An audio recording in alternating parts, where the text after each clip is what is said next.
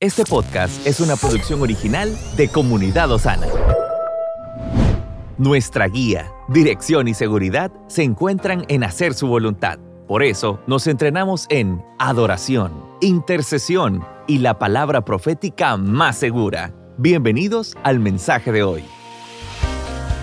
Estamos enseñando sobre cómo tener una vida en la que nuestra visión pueda ser una visión desde la eternidad. Y la parábola de las diez vírgenes y la parábola de los talentos nos dan elementos extraordinarios para posicionarnos con una revelación que nos pueda permitir vivir una vida con el enfoque correcto desde una visión de eternidad. Y hoy vamos a estudiar y vamos a continuar estudiando la parábola de los talentos, pero estaba pensando cómo ha de haber sido ese momento en el que Jesús estaba hablando con sus discípulos al hablarle de la parábola de los talentos y de la parábola de las diez vírgenes.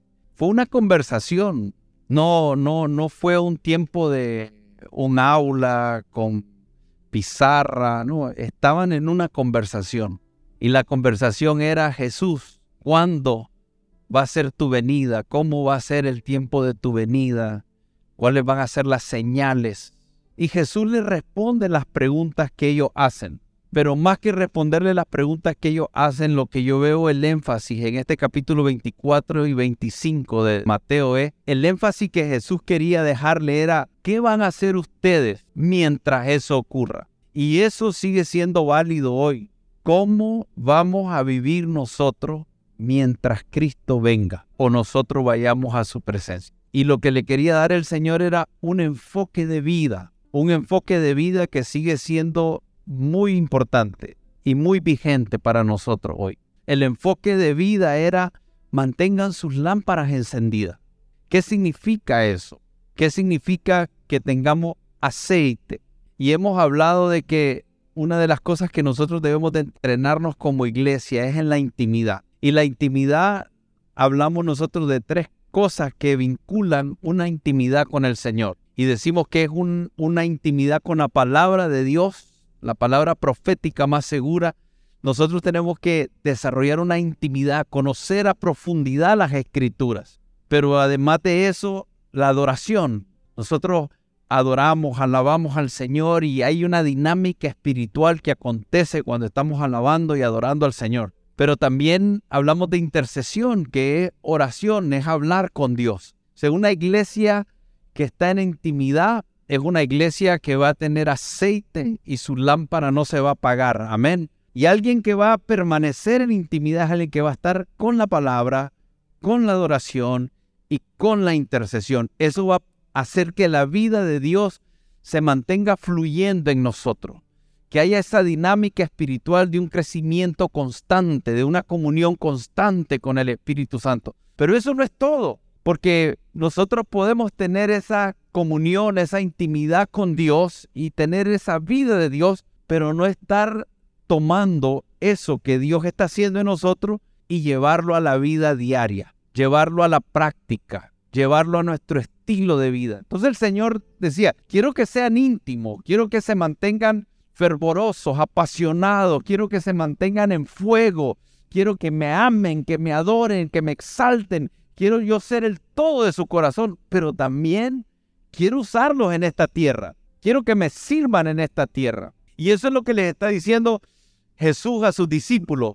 Por un lado, quiero ser íntimo de ustedes, pero por otro lado, quiero que se posicionen en un lugar donde yo pueda utilizarlo. Y aquí es donde Jesús comienza a hablar de la parábola de los talentos. Y dice en el verso 14, porque el reino de los cielos es como un hombre que yéndose lejos llamó a sus siervos y les entregó sus bienes. Y a uno dio cinco talentos y a otro dos y a otro uno, a cada uno conforme a su capacidad y luego se fue lejos. El que había recibido cinco talentos fue y negoció con ellos y ganó otros cinco talentos. Asimismo el que había recibido cinco ganó también otros dos pero el que había recibido uno fue y cavó en la tierra y escondió el dinero de su señor. Después de mucho tiempo vino el señor de aquellos siervos y arregló cuenta con ellos. Y llegando el que había recibido cinco talentos, trajo otros cinco talentos, diciendo, Señor, cinco talentos me entregaste, aquí tienes, he ganado otros cinco talentos sobre ellos. Y su señor le dijo, Bien, buen siervo y fiel, sobre poco has sido fiel, sobre mucho te pondré. Entra en el gozo de tu señor. Llegando también el que había recibido dos talentos, dijo, Señor, dos talentos me entregaste, aquí tienes, he ganado otros dos talentos sobre ellos. Su señor le dijo, bien, buen siervo y fiel, sobre poco has sido fiel, sobre mucho te pondré. Entra en el gozo de tu señor. Pero llegando también el que había recibido un talento, dijo, Señor, te conocía que eres hombre, ¿cómo? Eres hombre duro, que ciega donde no sembraste y recoges donde no esparciste, por lo cual tuve miedo y fui y escondí tu talento en la tierra. Aquí tienes lo que es tuyo. Respondiendo su señor le dijo, siervo malo y negligente, ¿sabías que ciego donde no sembré y que recojo donde no esparcí?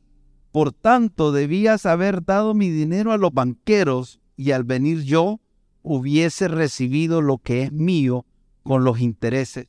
Quitadle pues el talento y dadlo al que tiene diez talentos, porque al que tiene le será dado y tendrá más, y al que no tiene, aún lo que tiene, le será quitado. Déjeme volver a leer esto, porque aquí hay un principio, y no es un principio muy agradable, y es un principio muy criticable cuestionable dependiendo de la perspectiva que usted tenga de la vida. Porque aquí lo que dice que es que el que tenga más y es fiel, se le dará más.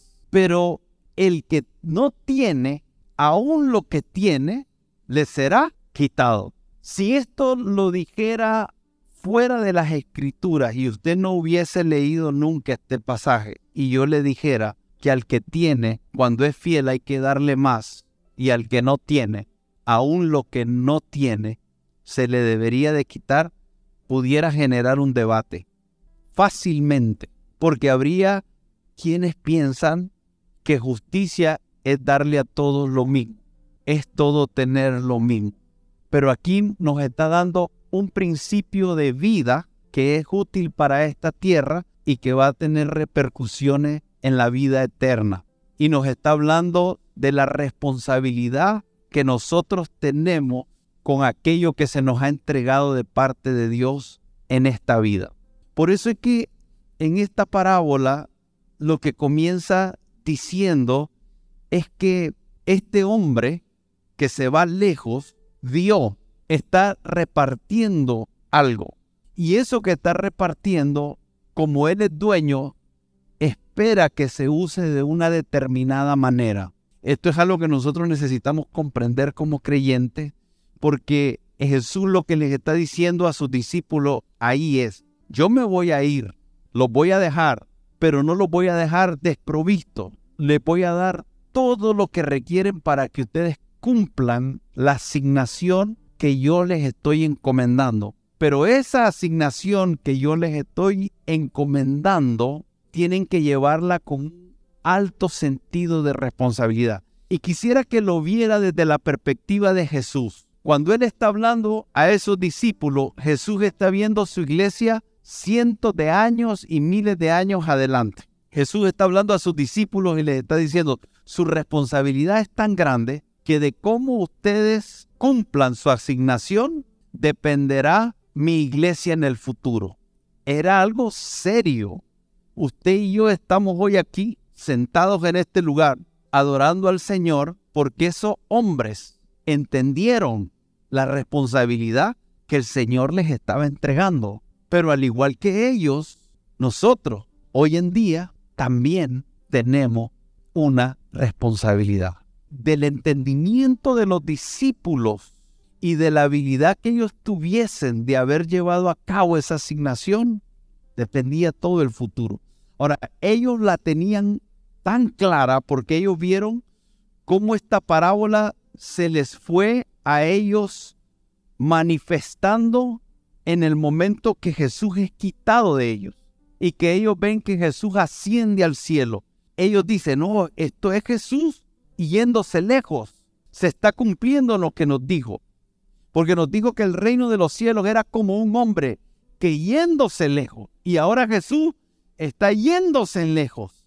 Pero también Tesalonicense nos habla de que ese mismo Jesús que se fue lejos un día va a regresar y se va a encontrar con su iglesia. Y Pablo dice, nosotros, hablando de los que habían muerto, porque dice Pablo, hay algunos que han muerto, pero no quiero que ignoren acerca de ellos. Pero en ese contexto que él está hablando, él también habla de la venida del Señor y lo que va a pasar con esos muertos, con esas personas que no estaban con vida en el momento de la segunda venida del Señor. Pero Pablo se refiere a él mismo y dice, pero nosotros, los que estemos vivos, los que habremos quedado, nos vamos a reunir con Él en las nubes. Y está hablando ya del momento del regreso de Jesús. O para la iglesia es emocionante hablar del retorno de Jesús. Nos gusta decir, Cristo viene pronto. ¿Cuántos dicen amén? Pero dice que Él viene también con un galardón, viene con un premio, viene con una recompensa. Pero juntamente con esa recompensa también viene un momento de una entrega de cuentas, donde nos vamos a ver con Él cara a cara y le vamos a entregar cuentas. Por eso es que esta parábola es muy relevante, muy importante en cómo nosotros vamos a dirigir nuestra vida. Porque si entendemos esta parábola nos va a dar una visión de eternidad, pero nos va a ayudar a mantener nuestra mirada puesta en las cosas celestiales, que pongamos nuestra mirada en las cosas de arriba. Y esto solo se logra si nosotros descubrimos nuestro propósito, descubrimos nuestros dones, pero no basta descubrirlo, tenemos también que desarrollarlos. Y mientras los desarrollamos, tenemos que vivir los días que el Señor nos permita vivir en esta tierra de manera sabia, aprovechando cada oportunidad que se nos presenta y tomando riesgos. Y cuando hablo de riesgo, no solo estoy hablando de riesgos de negocio, estoy hablando de tomar riesgo. Nuestra vida tiene que ser una vida que toma riesgos. Esta parábola habla de alguien que tuvo miedo de tomar riesgos y se escondió. No hizo nada que pusiera en peligro el resultado. Trató de vivir una vida muy segura y no arriesgó nada. Ahora no estoy hablando de imprudencia, pero estoy hablando de dar paso de vida que para que seamos altamente productivos, en algún momento tendremos que enfrentar riesgos. Pero también nos está hablando de hacer todo en la mayor de nuestras habilidades, con excelencia, usar todos los recursos que tenemos de tal manera que podamos ser eficientes y que no pongamos excusa, porque esta parábola habla de excusas. Nos enseña de un hombre que comenzó a desligar responsabilidades culpando a otro de aquello que él no estuvo dispuesto a hacer. Entonces, nos habla de vivir una vida donde paremos de hacer excusas. Yo no sé si usted es una persona que constantemente está responsabilizando a alguien más por las cosas que no ha logrado en su vida. Entonces el Señor nos habla de muchas cosas en esta parábola. Nos da una enseñanza de cómo vivir aquí. Y los discípulos de ese entonces de la iglesia primitiva lo entendieron tanto, pero lo entendieron también la parábola de las diez vírgenes y la parábola de los talentos que dice la escritura en Hechos capítulo 4 que ellos vendían todo, lo dejaban todo, lo abandonaron todo, se despojaron de todo, lo cambiaron todo. Eso es impresionante. Estamos hablando de un entendimiento y de una revelación donde ellos lograron separar las cosas terrenales de las cosas celestiales y cuando las separaron, eligieron las cosas celestiales y vivieron de tal manera que nunca permitieron que esto los definiera. Nunca. Hoy en día hay un peligro muy grande en la iglesia y el peligro grandísimo de la iglesia es que hay un montón de personas que no están definidas ni siquiera saben separar lo que es terrenal de lo que es celestial. Y algunos los está gobernando lo terrenal y no lo celestial. Y no se dan cuenta. Y se están, sin darse cuenta, secularizando. Están viviendo una vida donde en momentos específicos tienen una visión espiritual. Y hemos sufrido como iglesia de ser una iglesia que tiene experiencias espirituales en un culto, pero después salimos allá y pareciera que es una vida diferente. Y no necesariamente estoy hablando de una vida de pecado. Hay muchas personas que allá afuera no están pecando en inmoralidad, no están pecando porque no están matando a nadie, no están pecando porque no están robando, no están pecando porque no son chismosos, no son mentirosos, tal vez no son envidiosos, Tal vez no, no están en pleitos todo el tiempo, pero están pecando en cuanto al propósito de su vida. No están llevando a cabo la asignación que Dios quiere que lleven.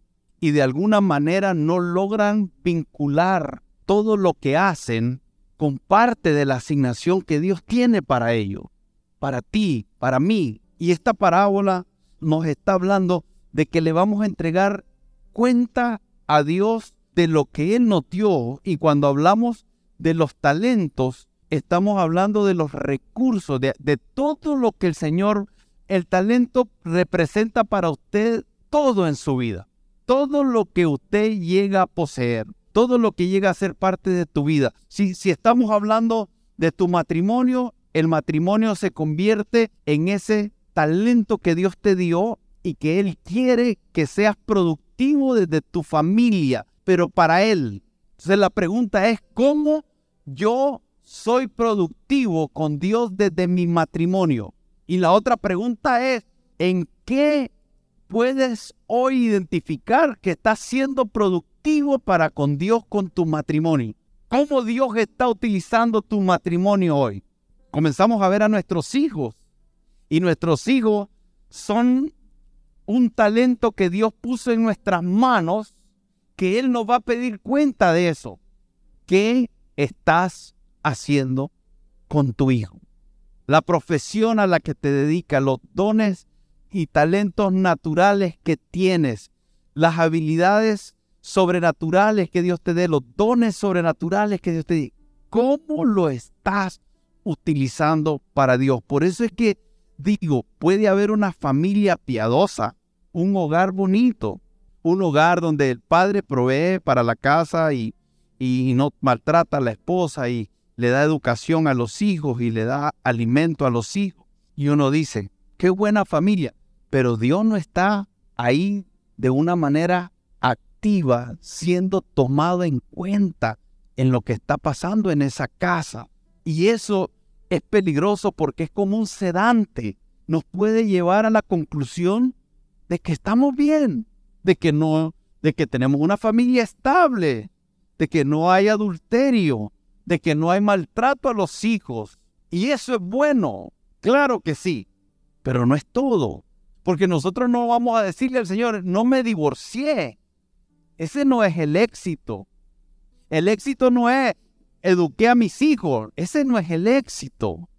No maltraté a mi, mi esposa. Ese no es el éxito. Eso es básico, es importante, pero todo esto tiene que tener un propósito mayor. Y el propósito mayor tiene que ser descubierto por cada uno de nosotros y desde ese lugar entonces comenzar a entender que estamos en esta tierra para hacer algo para Dios.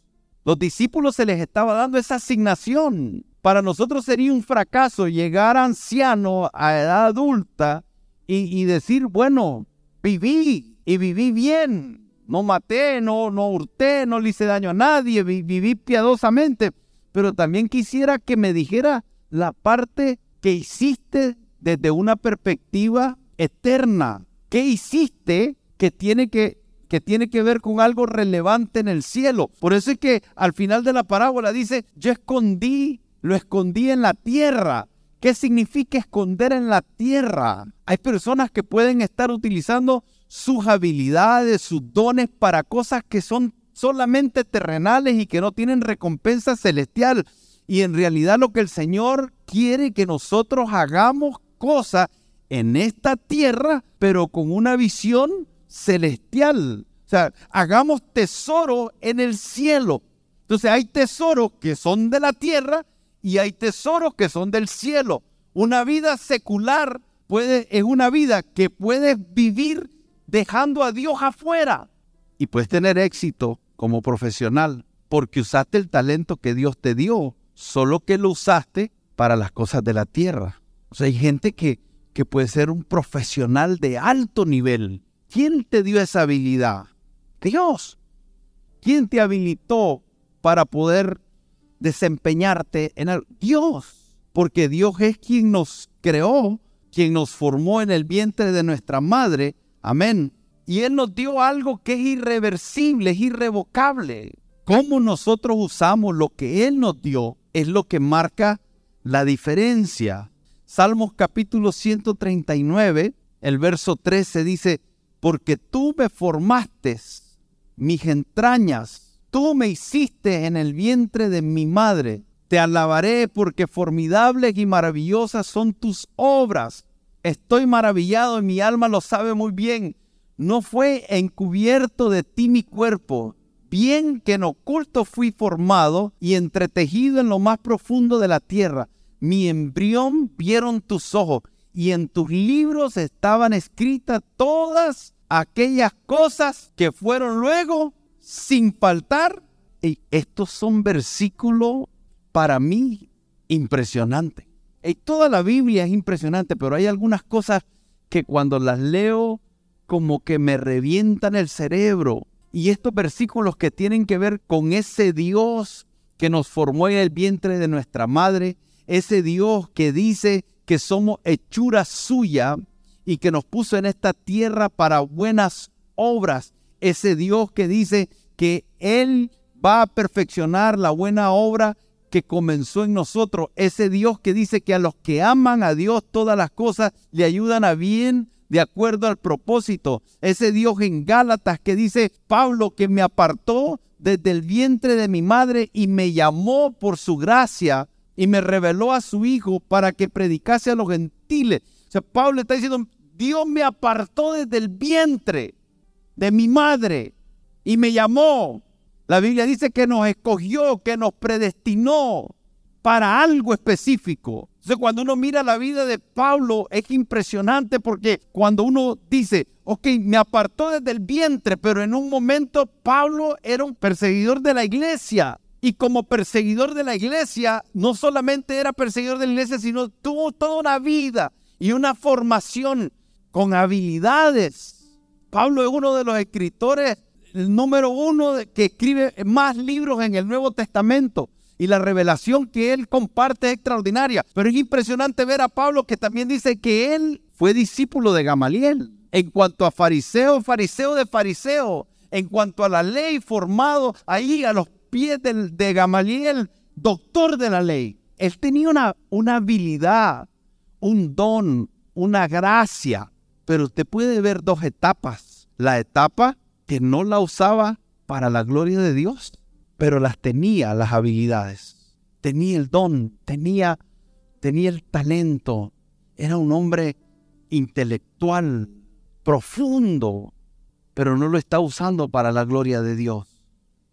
Hablar de la parábola de los talentos tiene que ver cómo vamos a usar lo que Dios nos dio, cómo estás usando lo que Dios nos dio.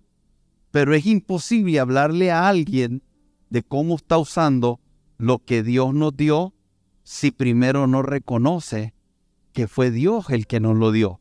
Es muy difícil tratar de dialogar con alguien y decirle que use todo lo que se le ha entregado en sus manos para la gloria de Dios cuando no cree que lo recibió de parte de Dios. Cuando, cuando lo ve desde una perspectiva como que es un logro personal, como que es un esfuerzo personal, hay cosas que todo tu esfuerzo jamás harían que lo logres. No importa si le pones toda la disciplina del mundo, simplemente no se da. Por eso es que en esta parábola de los talentos hay principios extraordinarios. Uno de ellos es que Dios suple todo lo que necesitamos para cumplir aquello que Él nos asignó. Si nosotros descubrimos qué es nuestra asignación, juntamente con eso también viene una habilitación sobrenatural de provisión. A veces estamos careciendo y estamos necesitados y sentimos que estamos en estrechez, sentimos que no avanzamos, pareciera que pegamos con un muro y en ocasiones lo que está pasando es que simplemente estamos moviéndonos en aquello que no hemos sido habilitados por Dios, porque tomamos decisiones por nuestras propias cuentas sin tomar en ningún momento en cuenta a Dios. Eclesiastés capítulo 9, el verso 11, dice, me volví y vi debajo del sol que ni es de los ligeros la carrera, ni la guerra de los fuertes, ni aun de los sabios el pan, ni de los prudentes la riqueza, ni de los elocuentes el favor, sino que tiempo y ocasiones acontecen a todos. Ahora, aquí nos dice a cada uno Dios. Diga conmigo, a cada uno Dios. Esta parábola también está hablando de oportunidades que tenemos. Está hablando de una responsabilidad, está hablando de una asignación, pero está hablando de oportunidades que Dios nos da. Y, estos versículos que acabamos de leer nos dice que no es de los ligeros la carrera. Por eso es que es importante la asignación, amarrarlo todo. Tiene que venir todo, tiene que venir la asignación juntamente con los dones que Dios nos dio, pero tiene que amarrarse también con la provisión sobrenatural que Dios nos da. Por eso dice, no es de los fuertes la victoria, no es del que corre ni del que quiere, sino del que Dios tiene misericordia. Entonces vamos a ver algunas personas talentosas, habilidosas, inteligentes, que tienen todas las capacidades y parece que se pegan con un muro, están frustrados, están enojados, están molestos, porque tienen todo y no entienden por qué no salen adelante. Y después mira a otro que no tiene todo y que pareciera que las cosas le caminan de una forma extraordinaria. Y entonces, y el mundo está viendo eso y está confundido. ¿Por qué a este no? ¿Y por, ¿Cómo opera la vida? ¿Cómo, ¿Cuál es la técnica? ¿Cuál termina siendo la fórmula entonces? Y Jesús nos está hablando aquí de cuál es la fórmula. Es entender que Él es quien nos formó en el vientre de nuestra madre. Él nos dio talento, pero Él quiere que lo usemos para Él y cuando lo usamos para Él, hay algo que se habilita de manera sobrenatural que hace que podamos ver milagros ocurrir a nuestro favor. Entonces aquí nos habla la parábola de los talentos de que el Señor da a todos, pero le da a cada uno conforme a su capacidad. Diga conmigo capacidad. ¿Cuál es mi capacidad? ¿Cuál es su capacidad? El Señor te va a dar de acuerdo a tu capacidad. Y cuando hablamos de capacidad, estamos hablando de cualidades. Ahora, Él te hizo en el vientre de tu madre. Sos un diseño de Él. Entonces, las cualidades que tenga, Él la formó en el vientre de tu madre. Y Dios no es incoherente en lo que hace. Por lo tanto, si Él te formó, Él te hizo y te, y te dio esas capacidades, esas cualidades, esas actitudes, la asignación tiene que ser acorde a eso y la provisión tiene que ser también acorde a eso, porque te dan la capacidad para realizar algo y te facilita para que tengas éxito en aquello que Él te envió a hacer. Y tenemos dos tipos de capacidades. Tenemos una capacidad que puede ser natural y tenemos una capacidad que simplemente puede ser adquirida nacemos con algunas capacidades. Algunas las generamos de nuestros padres, pero hay otras capacidades espirituales que el Señor nos habilita. Cuando nacemos de nuevo, el Espíritu Santo viene a morar en nosotros y Él dice, da a cada uno dones. Efesios capítulo 3 dice, subiendo a lo alto, llevó cautiva la cautividad y dio dones a los hombres. Dio habilidades a los hombres. Dios nos da esas habilidades no para nuestro egoísmo, sino para que puedan ser utilizadas para ministrar a otros. Primera de Pedro capítulo 4, verso 10 dice, cada uno según el don que ha recibido, ministrelo a quién? A otros. ¿Están aquí conmigo? El don es dado para ministrar a otros. Y ahí nosotros necesitamos comenzar a romper una mentalidad de egoísmo. Por eso la parábola de los talentos no puede predicarse desde un éxito personal, no puede verse para lograr nuestros sueños personales. La parábola de los talentos tiene que verse de una manera donde entendemos que es Dios queriendo hacer algo en esta tierra y Él posicionándolo a usted y a mí para que eso que Él quiere hacer se lleve a cabo. Entonces eso me coloca a mí en una posición, en una posición donde yo estoy para servirle al Señor. Que tengo un potencial, pero que ese potencial no significa que lo voy a realizar con éxito. Y ahí es donde estamos usted y yo. Nosotros tenemos el potencial. Nosotros no nos falta los recursos, no nos falta. Ahora, si usted está viendo esto comparándose con lo que otro está haciendo, puede ser que vea que te faltan los recursos. Pero cuando te estás comparando con alguien más, y por eso es importante que nosotros descubramos qué es exactamente lo que Dios quiere hacer conmigo, porque la provisión de Dios está relacionada con lo que Dios quiere hacer conmigo. Y la provisión para mí no necesita ser la misma provisión para otra persona. Entonces, si yo me evalúo con otra persona, puede ser que yo sienta que me estoy quedando corto. Yo quisiera tener los recursos que el otro tiene. Ya quisiera tener yo las oportunidades que el otro tiene. Quisiera tener las relaciones que el otro tiene. Y comenzamos a valorar más desde nuestra perspectiva natural que desde nuestra perspectiva espiritual. Dios me dio a mí capacidades y esas capacidades son el potencial de lo que yo puedo llegar a ser, que todavía no lo soy, no lo he logrado, pero puedo llegar a serlo. Existe la posibilidad de que yo llegue a hacer eso para el Señor, pero no lo he alcanzado aún.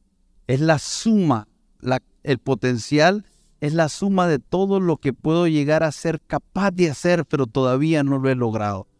Jesús les estaba diciendo a sus discípulos, ustedes pueden hacer esto.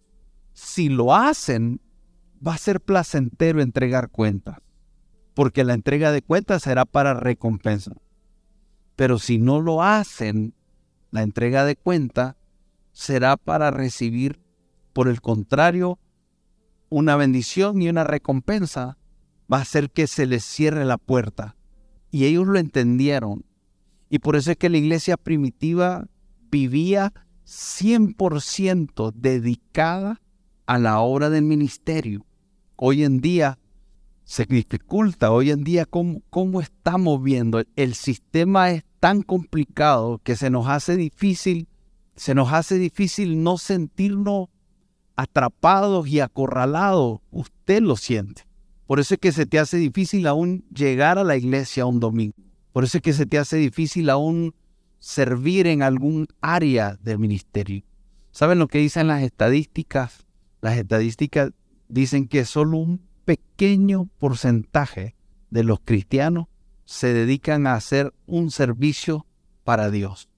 Y ahí nosotros necesitamos cambiar nuestra mentalidad porque la única forma de servirle al Señor no es teniendo un círculo de amistad, no es estando aquí como un mujer, hay muchas formas de servirle al Señor. Y le servimos al Señor de nuestra casa, le servimos al Señor de nuestro trabajo, le servimos al Señor donde quiera que andamos. Pero requiere que tengamos esto en mente. Mientras nosotros no tengamos esto en mente, entonces estamos secularizando áreas de nuestra vida que nunca debieron secularizarse. Entonces yo puedo estar en el trabajo, pero no veo qué puedo hacer por Dios en el trabajo no veo cómo ese talento que tengo, esa habilidad y esa capacidad laboral puede ser utilizada para Dios. Y saco a Dios de ahí y lo meto en la iglesia el domingo. Y a veces pareciera que ese es el único momento que encaja. El único momento donde Dios encaja es cuando estamos en la iglesia o cuando estamos en un círculo de amistad o cuando estamos en un tiempo de intercesión o cuando estamos en un tiempo de adoración, cuando en realidad de lo que se nos está hablando aquí es de la mayordomía que debemos de tener nosotros de todas aquellas cosas que se nos ha entregado en la mano de tal manera que entendamos que un día le vamos a entregar cuentas al Señor, aún de las palabras que salen de nuestra boca. Entonces tenemos el potencial para hacer cosas en esta tierra. Por eso es que dice el Señor que el que recibió los cinco talentos fue y negoció con ellos. Y esta palabra negociar es ocuparse, es negarse al ocio.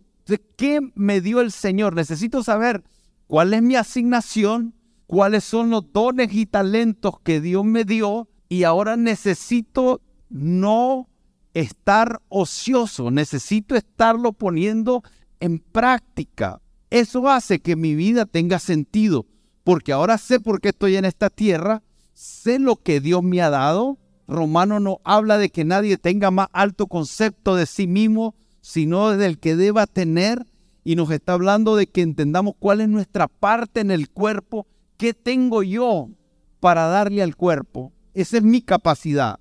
Pero también necesito practicarlo, usarlo. Y por eso es que dice que el que tenía cinco talentos fue y negoció. Y como negoció, lo que hizo fue producir más. Entonces cuando el Señor viene a pedirle cuenta, le dice, me diste cinco. Pero mira, aquí están ahora otros cinco. ¿En qué estás creciendo? ¿En qué estás desarrollando? ¿Cuál es el área en el que Dios está queriendo que desarrolles ese potencial? Y escuche una vez más lo que le digo, porque le estoy hablando de que aún desde una posición de gerente en un lugar pudieras estar desarrollando el don y el talento que Dios te dio para usarlo para ministrar a otros desde lo que Dios te dio a ti. Y ahí es donde ponemos a trabajar esas habilidades que Dios nos ha dado. ¿Cuánta gente, básico, cuánta gente a su alrededor nunca ha escuchado un consejo? ¿Cuánta gente a su alrededor pudiera estar viviendo situaciones complicadas que usted tiene la habilidad para venir y hablarle ahí donde están? Necesitamos vivir con una perspectiva de eternidad. Necesitamos negarnos al ocio. Necesitamos entender que si nos descuidamos, nos va esta vida a atrapar y nos va a robar la perspectiva total de por qué estamos aquí. Eso está pasando hoy más que nunca, en medio de nosotros, en medio de la gente. No podemos estar pensando solo de una manera terrenal, donde todo lo que nos atrapa es el dinero, es el éxito, la fama, es la fortuna. Tenemos que comenzar a ver cómo nosotros vamos a tomar la vida y entender lo que Jesús entendió a la perfección y nos dio ejemplo de cómo hacerlo. Jesús tenía necesidades igual que usted y yo. Él era 100% hombre. La iglesia primitiva tenía necesidades igual que usted y que yo, la misma, y aún ellos vivieron cosas peores, porque eran perseguidos, eran muertos por llamarse cristianos. Pero ellos tenían un enfoque, tenían un enfoque, y el enfoque era que se cumpliera la asignación que Dios le había dado a ellos. Vayan por todo el mundo, prediquen a todas las naciones, hagan discípulos, sanen a los enfermos, liberten a los cautivos. Dentro de cualquiera que sea tu propósito, dentro de cualquiera que sea tus dones, dentro de cualquiera que sean tus talentos, dentro de cualquiera que sea el ámbito que usted y yo nos movemos, esta parte que acabo de mencionar es aplicable para todos. O sea, nuestra vida debería estar centrada mientras trabajamos, mientras nos desempeñamos no, no se nos puede olvidar que estamos aquí para predicar el Evangelio, para predicar las buenas nuevas del Evangelio. No se nos puede olvidar que estamos aquí para sanar a los enfermos. No se nos puede olvidar que estamos aquí para disipular personas. No se nos puede olvidar que estamos aquí para traer libertad a los que están cautivos. Y esto debe de ocupar nuestra vida, porque un día vamos a venir a la presencia de Dios a entregarle cuentas. Después de mucho tiempo, vino el Señor de aquellos siervos y arregló cuentas con ellos. Y llegando al que había recibido cinco talentos, trajo otros cinco talentos, diciendo, Señor, cinco talentos me entregaste, aquí tiene, he ganado otros cinco talentos. Y su Señor le dijo, bien, buen siervo y fiel, sobre poco has sido fiel, sobre mucho te pondré. Entra en el gozo de tu Señor. El principio de que todos daremos cuenta a Dios. Por todo, por cada área de nuestra vida. Y hay que hacerlo con la mejor actitud. Y hay algunas características que tiene una persona que es infiel. Y quiero hablarles de eso rápidamente. La primera característica de alguien que es una persona que el Señor le llama infiel aquí. Lo primero es que tiene un concepto errado de Dios. Dice aquí, cuando viene el de un talento, le dice, pero llegado también el que había recibido un talento, dijo, Señor, te conocía que eres hombre duro. Diga conmigo, te conocía.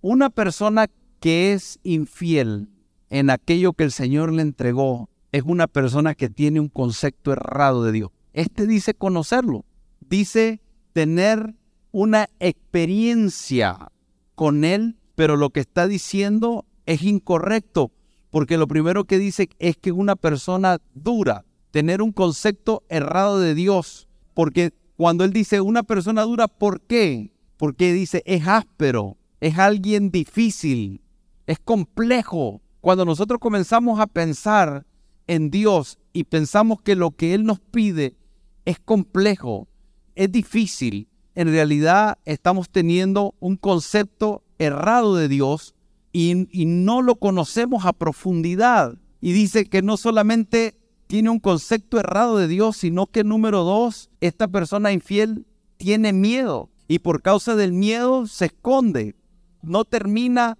haciendo absolutamente nada. Y aquí está contradiciendo lo que el Señor enseña en la parábola, porque la parábola dice que a Él le dio a cada uno de acuerdo a su capacidad. Entonces, si dice, tuve miedo, lo que está diciendo es, no tengo la capacidad para hacer lo que se me pidió. Se me está pidiendo algo que es injusto. Porque si yo tengo miedo es porque lo que tengo que enfrentar es más grande que yo. Pero Dios dice, no, yo te di de acuerdo a tu capacidad. Entonces, una persona infiel termina siendo una persona miedosa, una persona que simplemente se retrae y se esconde, pero también dice que es una persona que es negligente. Y la negligencia es descuidar aquello que el Señor te ha entregado. Ahora, al fiel se le da unas características también en esta parábola y dice, entiende que todo lo que él se le ha entregado lo administra. Número uno, una persona que el Señor le llama fiel es una persona que entiende que todo lo administra. Número dos, no trabaja para el ojo del amo. Se fue lejos y mientras está lejos sigue siendo responsable no se niega al ocio ni es negligente, sino que se mantiene diligente. Un administrador fiel de aquello que Dios te ha dado es alguien esforzado, es alguien valiente, es alguien que es excelente porque hace lo mejor con lo que tiene. Y a eso el Señor les dice, buen siervo, fiel. Entra en el gozo de tu Señor. Estamos en tu plataforma favorita. Recuerda que puedes escucharnos en Spotify, Apple Podcast, Amazon Music y Google Podcast. Compártelo y sé de bendición a los demás.